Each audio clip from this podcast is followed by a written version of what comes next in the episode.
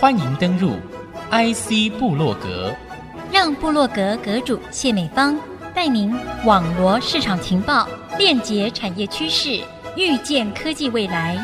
请登入 IC 部落格。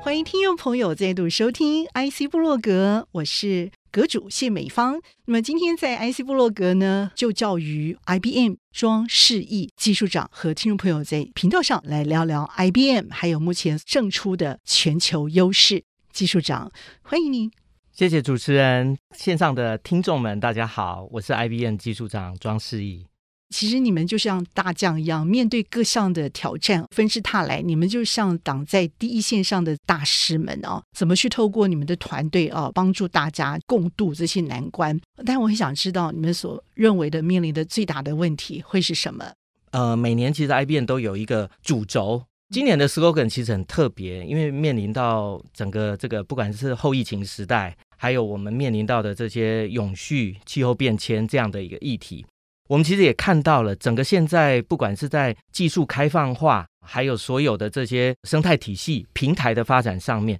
所以今年其实 IBM 提了一个很重要的一个主轴，叫做 Let's Create。哦，Let's Create，Let's create，Let's create something Yeah. that's different and with our ecosystem partner。然后希望用这样的一个方式，从 IBM 本身能够带给我们客户不一样的一些做法。我举个例子来讲啦，以前呐、啊，IBM 可能就是说，来来来来，我我有这个硬体，我有一个这个软体，嗯、或者是我有这个服务啊，我就到我的客户这边，根据他的需求来帮他们做规划推广。对，但是呢，今年我们不一样了，我们做什么事情？嗯、因为很多客户的这个应用场景，它都是 first of a kind。都是第一次，很多东西它在所谓的这种我们讲的创新方法论上面，它其实是用敏捷的方式去带动它整个数位转型的一个发展。很多客户在自己企业内部，他也不知道我要怎么转型。那 IBM 面对他的时候，其实我们也会帮他想说，哎，我怎么样能够帮你做一些不一样的事情？所以呢，Let's Create 的重点在这样的一个应用场域上面，我们就会跟客户一起去做一些 workshop 创新思考的工作坊。我们会透过客户自己内部的一个反思、问题的反查，聆听客户的一个声音，把这样的一个需求转化成大家可以一起做的一个目标。那这些目标可能就是短期三十天、六十天、九十天，我们可以有一个很小的一个雏形，先有一个具象化的东西先出来，接着再做中长期的一个 roll out。所以这个东西也跟以前我们在接触客户的一个方式不太一样。客户现在面临的一个问题，已经不是说啊，我有一个现成的一个解决方案，我就来导入就结束的了。他其实反而是要在各行各业里面去找出他面临的一个痛点。嗯、那我们有这么多的技术，技术就像我们看的所谓的乐高的积木一样，嗯、这些积木都可以慢慢做堆叠。是啊，那我们其实过去看到非常多的技术啊，A B C D E 啊、嗯、，IBM 可能市场上也有非常多大家知道的啊，有 AI，有区块链，嗯、有云端混合云的技术。那第一就是大数据的应用发展，一我们谈到的就是 ecosystem 生态发展上面强强联手，或者是透过我们的这种 platform 的一个解决方式啊，让客户慢慢知道，就是说，哎，这种平台的一个发展上面，其实可能可以变成一个另外一个创新的利基。IBM 它是一个百年这样的一个大企业，看到了整个全世界的一个资通讯发展的一个脉络，以至于你们在承接每个世代转变、做跨域转型的与时俱进的这样的一个解套的办法出来。今年黑天鹅真是满天飞呀、啊，遇到了前所未见的一年，对不对？对，今年碰到的这些挑战哦，包含可能像在供应链，不管是疫情等等，我们其实内部自己都会有一个叫做 IBM Research 的一个单位。它其实，在那里，我们非常多的科学家、博士，他们其实，在里面就是专门为了研究未来我们的科技发展可能会碰到五到十年后的一个先进技术发展的一个实验团队。所以很多尖端的这个技术都会在这个实验室里面，根据不同的一个技术走向来做专案的一些 POC 或者是问题的查找。我记得我们的实验室里面可能有一些专案，它就是针对气候变迁、地球暖化、变因的因子去做一些 modeling 的一个学习，然后呢去 forecast 未来可能整个环境发展的一个方向。所以其实每年在这个 research 它都会发展所谓的 five in five。也就是说，未来 IBM predict 呃未来的五年内，人类会面临的一个技术发展的一个挑战，或者是会面临的整个社会自然变迁的一个挑战到底是什么？五年其实是一个 minimum 的一个 forecast 的 range，超过五年的技术上面，可能我们都必须要及时去做一些修正跟改进。所以呢，five in five 其实大部分都是我们可以掌握的，而且大概趋势上面跟发展上面比较能够去落实的。嗯，好，所以这是我们提出 five in five 的一个原因。OK，哦，那从 research 这边把这个技术已经先做了一些发展。之后呢，其实我们很多就会开始对于我们产业的应用的这个场域这边去做一些调整。我举例来讲，从 research 出来的这些解决方案呢，我们可能就会应用在我们非常红的是 EV，对不对？是我们的电动车最重要的，其实就是电池。Exactly，对，主持人讲到 key 了哈，就是电池的一个发展。电池里面最重要的原料是什么？哦，这就考到我了。电池里面很重要的一个元素叫做钴。哦，钴其实全球大概有百分之七十的产量都在刚果，就是钴六十的那个钴吗？呀呀呀，就是那个东西。那这种其实都是我们讲的贵金属或者是稀有金属，所以它其实整个供应上面，它其实就掌握了整个电动车发展的原料的来源嘛。嗯，那我们其实，在这一块的领域呢，其实我们协助一家客户，他其实是希望能够对于钴的一个开采上面呢，能够做到符合社会企业责任的一个方式。以前大家都有听过血钻石的故事吧？也有血菇的故事。没错，是有的。哦、因为那里有非常多的童工，有一些国家它可能在当地的市场上面哦，对于合法的钴矿开采上面，当然这个其实都有很严谨的这种生产商他们在做开采，但是也有一些中小型的或者是一些散的这些矿区，他们其实就是用人工，而且非更多的他们是用童工。那怎么样去让原料来源这边可以被及时的追踪？做到责任采购，我们所谓的责任采购叫做 responsible sourcing。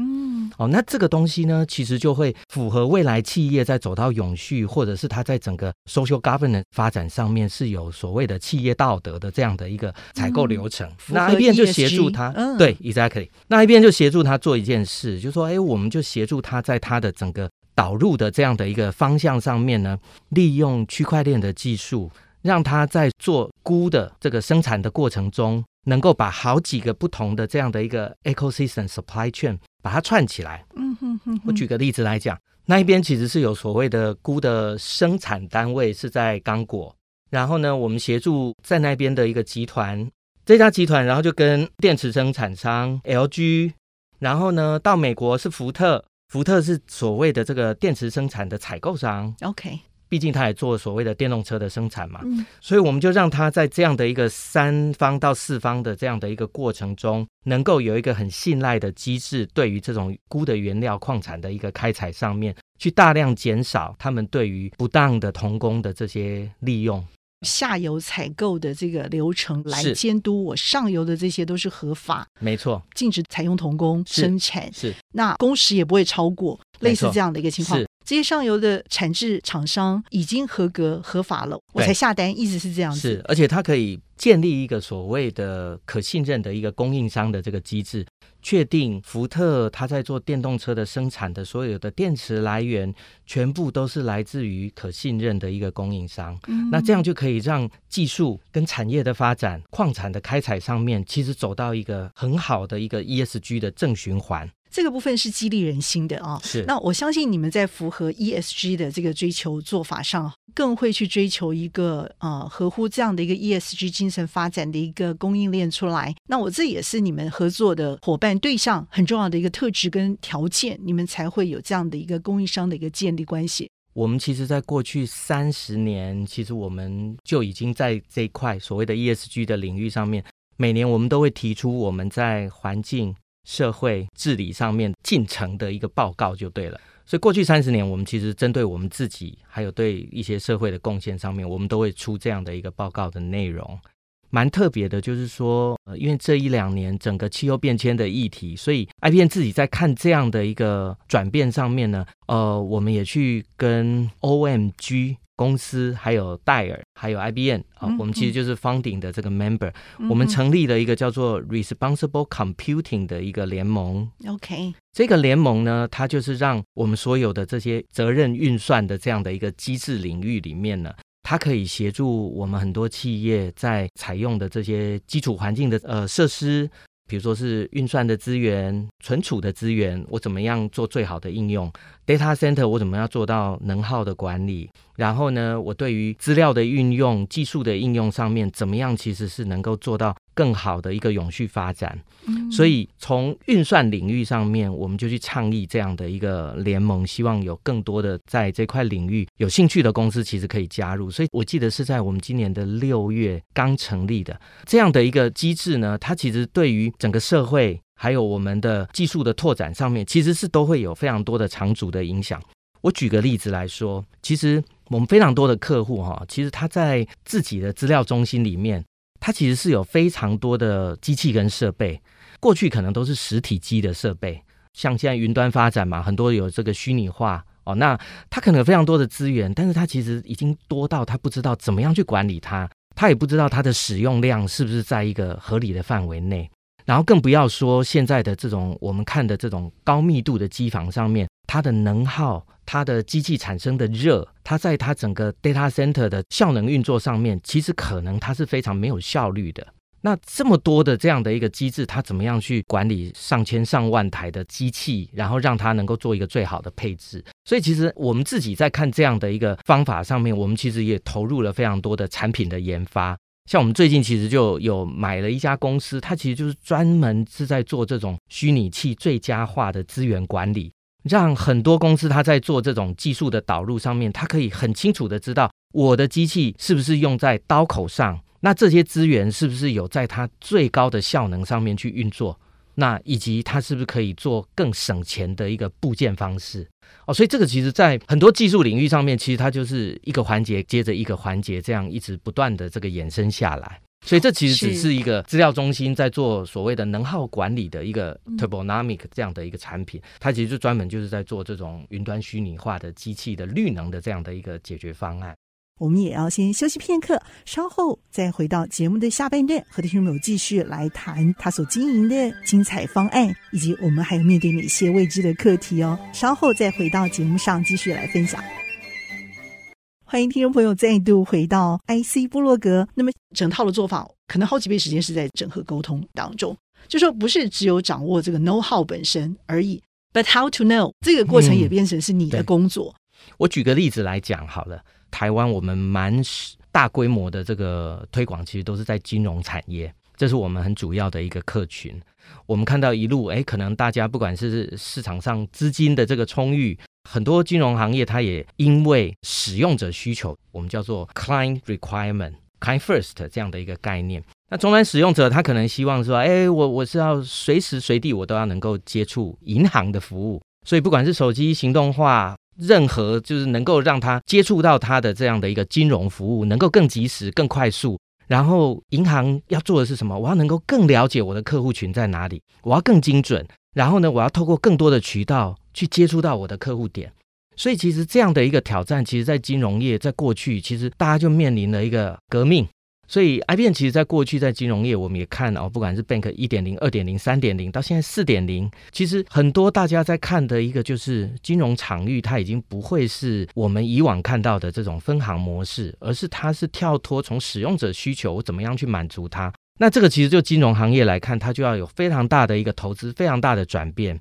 那更大的挑战是什么？是人才的一个挑战。在这个同业的竞争里面，他们一定要出类拔萃。也就是说，用数位的方式来跨域转型，没错，取得胜利。没错，他们组织其实都有在调整，从银行合并成金控，然后金控呢，它可能针对数位化的这样的一个发展方向，可能成立了一个数位金融部门，或者是一个所谓的金融创新的 office。银行现在已经不是以往的银行，以往我银行我们想什么？诶，它可能是一些财务金融背景的人进去，嗯，那现在已经不一样了。我们看到国内指标的几大银行，它里面的 IT 技术人员懂这种所谓 coding 的，已经超过四五百人了。他可能去做转型的开发，或者去做大数据资料的探勘，这些其实都是在银行这一边，他们现在大量投资的人力都在这。而且我最近还发现到一个很特别的。国内有一些很指标性的银行，它还每年会办所谓的 FinTech 大会哦，它自己已经能够掌握非常前端的这样的一个技术能力，或者是跟非常多的这种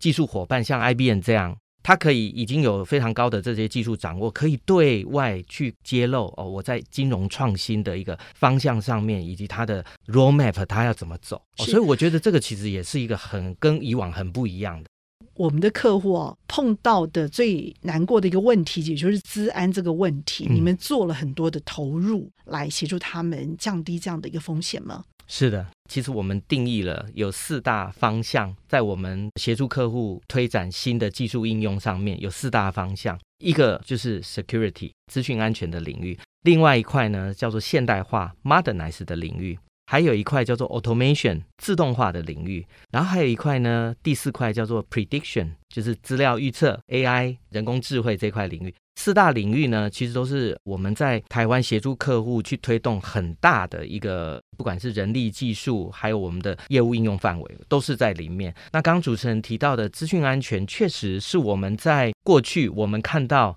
台湾在这几年，尤其是全球整个治安威胁上面非常重要的一环。那我举个例子来说，IBM 其实每年我们都会针对全球的这种高阶领导人，我们会去做一个领导人的调查的研究。在治安领域呢，今年发表是去年的一个调研结果，就二零二一年的调研结果，我们发现了一个很大的变化。以往呢，我们知道的治安的这种威胁跟攻击，大家会想到的是什么？在台湾过去，哇，很多知名的银行啦，对不对？保险啊，这些大家都会觉得，就说，哎，这个东西跟我的资料安全其实是最切身的。那也最多的骇客或者是攻击，其实就是希望从这里拿到一些利益或者是好处。嗯哼。但是呢，去年的调研结果变了哦。哦。最重要，大部分被治安攻击的一个对象，已经是在制造业了。转向了，是表示骇客转向了。为什么骇客要转向呢？表示在制造业的发展上面呢，它可能有越来越多制成的这种专利，或者是它有所谓的制造业的 know how，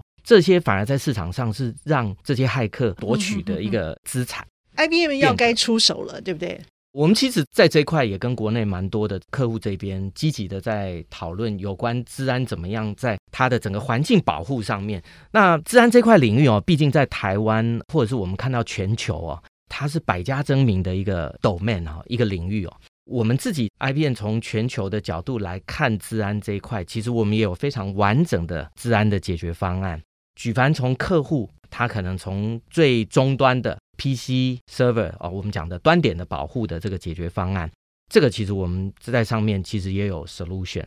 那以及呢，怎么样去做防护？我们讲的 SIEM 的领域。就是侦测跟防护告警这一块，那我们其实也有解决方案。接着延伸到所谓的 response 这一块，IBM 在这边全方位，其实我们都有很完整的一个治安解决方案，在这些 domain 上面，我们的所有的这些治安工具的导入上面，我们强调的是 AI 如何应用在治安领域上面的一个解决。这个其实是我们更注重的一个点，是。所以呢，以往很多我们看到的都是一个被动性的一个治安防护技术，嗯哼，哦，所以他可能讲的是什么？他可能讲的就是说，哎，当我有被攻击了，哦，那我怎么样去做现场的一个问题盘查，然后我怎么样去做下一次的防堵？嗯，但是呢，我们做的是什么？我们希望客户能够做的就是，我从他平常的一些资料。网络的一些资讯啊，伺服器啊，或者是它的一些既有环境系统的这个 log 日志上面，我们其实就是提前去做一些收集，就可以从这些收集的资讯里面，平常就去判读它是不是已经有一些异常的这种骇客攻击的一个行为，或者是入侵的一个行为在里面。嗯哼，我举个例子来讲哦。我们其实会帮忙客户做一些所谓的治安的鉴检，嗯，哦，国内有蛮多的这些制造业，我们会去协助他做一些鉴检。那这是鉴检哦，其实还蛮特别的，就是哎，有一天我们就是去帮某家这个高科技制造业，我们就说，哎，Mr. CIO，你的环境已经被入侵，已经被 compromise 了。嗯，他说怎么可能？嗯，我的环境我买了这么多的治安软体，我这个是安全呐、啊。你们怎么发现的、啊？就是因为我们去在那里。针对一些日志的一些资料收集，结合 IBM 本身在产品后端的一个人工智慧跟 AI 的分析技术上面，我们就告诉他说：“哎，你的系统里面其实我们有 identify 到一些可疑的一个活动的一些轨迹，我们高度怀疑你的系统已经有被入侵了。”结果果然不出两个礼拜之后，嗯哼，他们就被攻击了。所以这两个礼拜之内，他没有听取你任何的建议吗？做一些防堵的动作？当然，现在有很积极的在跟他们 做一些讨论。就是、对，我们已经从所谓的被动性的反应走到 提前的预防的防护。是，我觉得这个其实是治安在这块领域蛮 exciting 的，因为这些技术其实是可以让很多企业或者是制造业他们在看他们的一个治安领域上面，可以有更前置的一个准备期。小偷要来偷哪一家，你不晓得，但是等到你被偷了，嗯、你才知道，就是说你可能已经被锁定目标很久了，只是他没有对你下手。真的，所以治安风险其实是无所不在的。嗯、可是治安的维运呢，只要我们有这样的意识啊，我们还是照样可以围堵的滴水不漏。为什么我们跟红帽这间公司的结合，主要是要提供给所有的公司，未来它走到新的这些数位转型的这个技术发展上面，一个混合云的很重要的一个技术应用的基础。那这些基础一旦 OK 之后，企业就可以在上面很安稳的去开发。我不管是我要做数据集成的应用，我要做 AI，我要做人工智慧，我要做 modeling，我要去。对于我的客户的一些需求或应用，我要做更好的一些预测，或者是制造业他要去做一些所谓的预防性的这种维护等等，这些其实都可以透过这样的一个平台技术之上来做。那可能有一些客户他想要针对他既有的流程去做更好的一些自动化，那这些自动化它可能希望能够维护的一个方式能够更贴近我们使用者的这个需求。这个其实它就可以走入企业的流程再造等等哦，这个其实都是可以在它的这个很好的这个混合云的基础上面去发展它公司未来商业应用的一个方向。是，我想这里做了一个很好的一个往上发展的一个建议啊，就是让我们在云上的这个基础呢，大家都是平等的。对，平等这件事情是真的需要付出代价的。我想 IBM 在这里投注入了新的一个力量，共同运用。谢谢我们的 IBM 技术长庄世义技术长精彩的分享，谢谢主持人，非常谢谢你。那么也谢谢听众您共同的参与。IC 部落格，我是谢美芳，我和技术长一起在线上和大家 say goodbye，拜拜。Thank you.